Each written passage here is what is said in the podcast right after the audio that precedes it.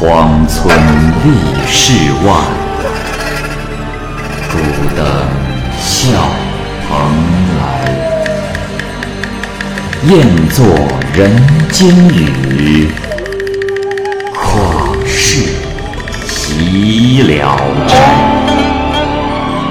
鬼怪无银娥，休当孤望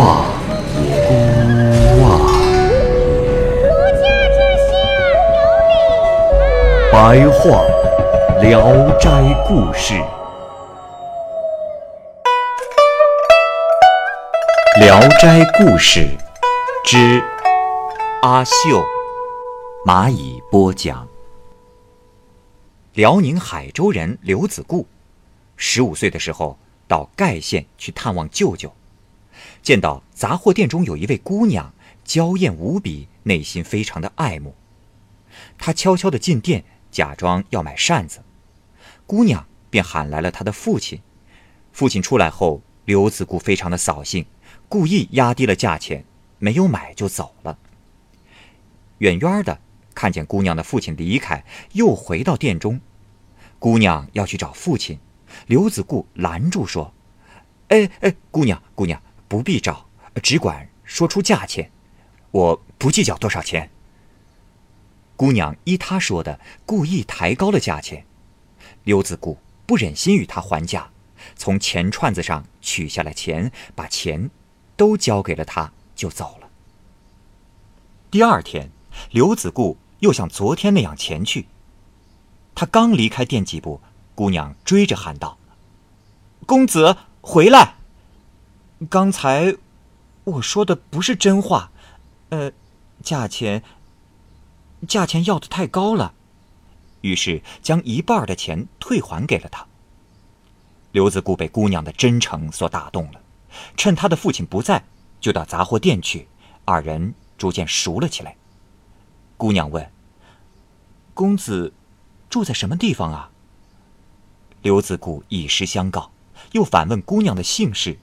姑娘说：“啊，我姓姚。”刘子固离开杂货店时，他买的东西，姑娘都帮他用纸包好，然后用舌头贴住。刘子固把纸包拿回家后，不敢打开，唯恐留不住蛇的印记。就这么过了半个多月。刘子固被仆人发现了行迹，暗中告诉了刘子固的舅舅，逼着刘子固回家。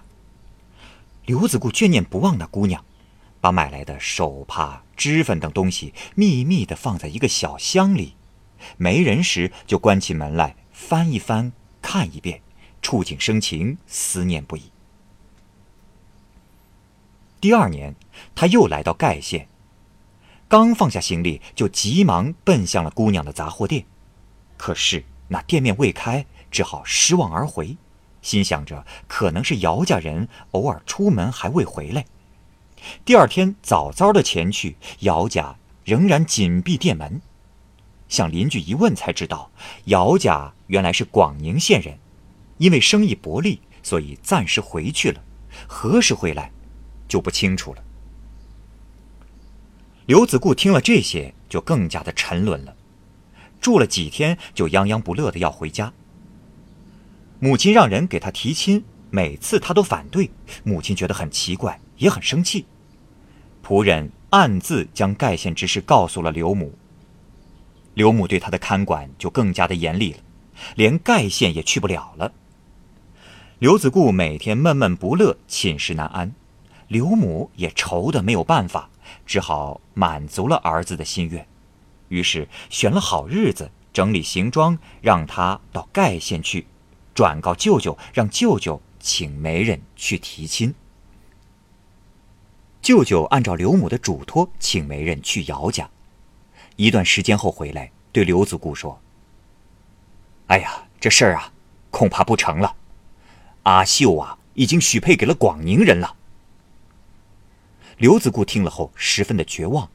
回到家里以后，捧着装东西的小箱子啜泣，且思且想，只希望有人与阿秀相像。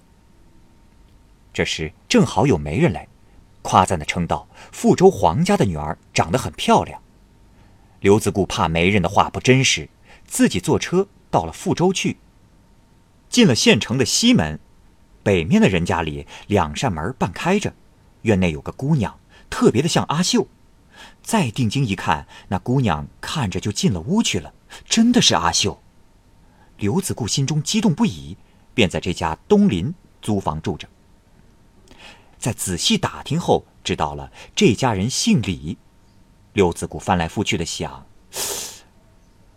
天下难道真的有长得如此相像的人吗？这过了几天，二人仍然无相见之机。刘子固只好每天盯着他家的大门张望，期待着姑娘自己出门。一天，太阳刚偏西，姑娘果然出来了。一见到刘子固，就转身回去，用手指指后面，又把手掌放在了额上，就进去了。刘子固高兴极了，但不知姑娘手势是何意，沉思了半天，信步来到屋后，只见。这是一个长满了荒草的空阔院子，西边有一尖高的短墙。这时，刘子固豁然明白了，就伏在草丛当中。不多久，有一个人从墙头露出了头，小声的问：“来了吗？”刘子固答应着站了起来，仔细一看，真是阿秀，不禁热泪盈眶，鼻涕眼泪不停的流。姑娘隔墙探过身来，用手帕给他擦泪，不停的安慰他。刘子固说：“什么办法都试过，还以为今生再也见不到了，怎想还会有今天？可是姑娘为何在此啊？”阿秀说：“公子，李家是我的表叔。”刘子固请他跳墙过来。阿秀说：“哦，不。”公子，你先回去，支走仆人，我会去找你的。刘子固按照他所说的回去坐着等候。没过多久，阿秀偷偷的前来，穿着打扮不太华丽，但仍然穿着昔日的裤褂。刘子固拉着他的手坐下，仔细的诉说了寻找他的艰辛，接着问道：“啊，对了，听说你已定亲，哎？”为何还没过门呢？阿秀说：“哎，公子，说我受聘那是假话。我父亲因两家距离远，不愿答应你的亲事，叫你舅舅说了假话来打消你的念头罢了。”说着，二人上床休息，情意绵绵，两相恩爱欢愉。到了四更天，阿秀马上起床，翻墙回去。刘子固从此不再留意黄家的女儿，住在这里一个月了，也不愿回去。一天夜里，仆人起来喂马，看见刘子固的房中灯还亮着，就去偷看。这时发现了阿秀，大吃一惊。他没敢和主人讲，早上先去街坊询问，回来之后才问刘子固：“呃，公子啊，呃，这夜里和你在一起的是什么人呐？”刘子固最初不愿意说，仆人说：“哎呀，公子啊，你是不知道啊，这座房子妖气十足，公子可要自重啊。公子可曾细想，那姚家姑娘怎么会在这儿啊？”刘子固这才不好意思的说：“啊，你多虑了，西边的这家是他表叔家，这有什么好怀疑的？”仆人说：“哎呀。”我说：“公子啊，我查了查，东边的邻居只有一个孤老婆子，西边这家有个儿子还小，没有近亲的亲戚。公子，我想你一定是遇到了鬼，你想想，不然的话，为什么数年前穿的衣裳，至今他还未曾更换？况且，公子，你看他脸白颊瘦，笑时也没有酒窝，其实……”不如阿秀漂亮。刘子固思来想去，十分的害怕，就说：“啊，听你这么一说，那该怎么办呀？”仆人说：“等到再见面时，就拿着棍子一起进来打他。”到了晚上，女子来了，对刘子固说：“公子，我知道你生了疑，但我无二意，只不过是为了了却以前的缘分罢了。话音未落，就只见仆人推开了两扇门，闯了进来。女子呵斥说：“哼，快把棍子扔掉，拿酒来，我这就与你家主人告别。”仆人立刻扔下了棍子，好像有人从他的手中夺去了一样。刘子固吓得只得做好酒菜。女子谈笑如平常，举手指着刘子固说：“公子。”我深知你心，正想着要如何尽力帮助你。可公子为何设下伏兵？我虽不是他，但也不比他差。你看看，是不是往日的阿秀？刘子固吓得头发都竖了起来，不说一句话。女子听到外面打了三更，一饮而尽，站起来说：“我暂时先离开。”等你洞房花烛夜时，我会前来，与新娘比美。然后一转身就不见了。刘子固相信这是狐狸精所为，径直的来到了盖县。由于怪舅舅骗了他，没住在舅舅家，就住在了姚家的附近。自己重赏媒人前去提亲，用丰厚的彩礼打动了对方。阿秀的母亲说：“这，哎呀。”不瞒公子说，我家小叔在广宁给找了个女婿，他爹因此去广宁了，亲事还真是不知道能不能成啊，等过些日子才可商量啊。刘子固听后惶惶不安，六神无主，也只好耐着心等待他们归来。十多天后，听说出兵打仗的消息，开始。还以为是谣传，这时间久了，消息就更加紧急了。于是刘子固准备收拾行装回家。在途中，他遇到了战乱，主仆失散了，刘子固被巡逻的抓住。因为他文弱，并未严管，于是他看好时机偷马而逃。看见了一个女子蓬头垢面、一瘸一拐的走着，似乎也走不动了。刘子固骑马从女子身边经过的时候，女子突然喊道：“公子，且慢，是刘郎吗？”刘子固勒住马，仔细一看，这，这不是阿秀吗？但是他心中仍然担心是狐狸精。刘子固说：“啊，你，你是真的阿秀吗？”女子说：“公子。”公子为何说出如此的话来？刘子固将自己的遭遇说出。女子说：“公子，我我是真的阿秀啊。父亲带我从广宁回来，路上遇到官兵被抓住了。正在那时，忽然出现了一个女子，给我了一匹马。可是我骑不了，老是从马上摔下来。他没办法，只好拉着我，催着我跑。”我们在军中乱窜，却无人能抓得住。那女子健步如飞，可是我苦于跟不上她，跑了百十来步，这鞋就掉了好几次。也不知过了多长时间，人喊马叫的声音渐渐远了，那女子才放开我，与我别过，还说前面都是平坦大道，可以慢一点走。又说那一直心爱你的人就在前边。你可以跟他一起回去。刘子固知道那女子就是狐狸精，可这时心中却对她感激万分。又讲了他留在盖县的原因。阿秀说，他叔叔给他找了个女婿，是方家，还没下聘礼就遇到了战乱。刘子固这才知道舅舅并未骗他，他把阿秀抱上马，二人骑着马一起回去了。回到家，看到母亲的身体很好，刘子固非常的高兴，把马拴好，进屋将整件事情说清楚。母亲也很高兴。待给阿秀装扮完毕后，阿秀容光焕发，母亲拍着手说：“哎呀呀，怪不得我这个傻儿子梦魂里也放不下呀。”于是铺好被褥，让阿秀跟自己一起睡。又派人到了姚家送信。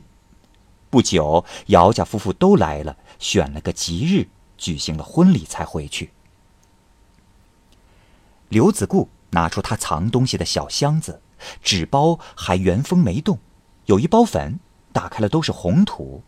刘子固很奇怪，阿秀捂着嘴笑着说：“哎呀，前几年的赃物，现在才发现呀。那时我看你不管我给你打包，也不看东西的真假，所以就包了红土，和你开了个玩笑。”夫妻二人正说笑着，有一个人进了屋来，说：“ 这样的快活，难道不应该感谢媒人吗？”刘子固一看，又是一个阿秀，连忙喊来母亲和家人，没有人能分得清谁是真的阿秀。刘子固一转眼也迷惑了，定睛一看，这时才向假阿秀拜谢。假阿秀要过镜子一照，羞愧的就跑了出去，再寻找也杳无踪影了。刘子固夫妇为了表示感谢，设牌位祭祀狐狸。一天夜里，刘子固喝醉了酒回屋，屋内黑暗无人，还没点灯，阿秀就来了。刘子固挽着他的手说：“哎呀，这么晚了，呃，你你去哪儿了？”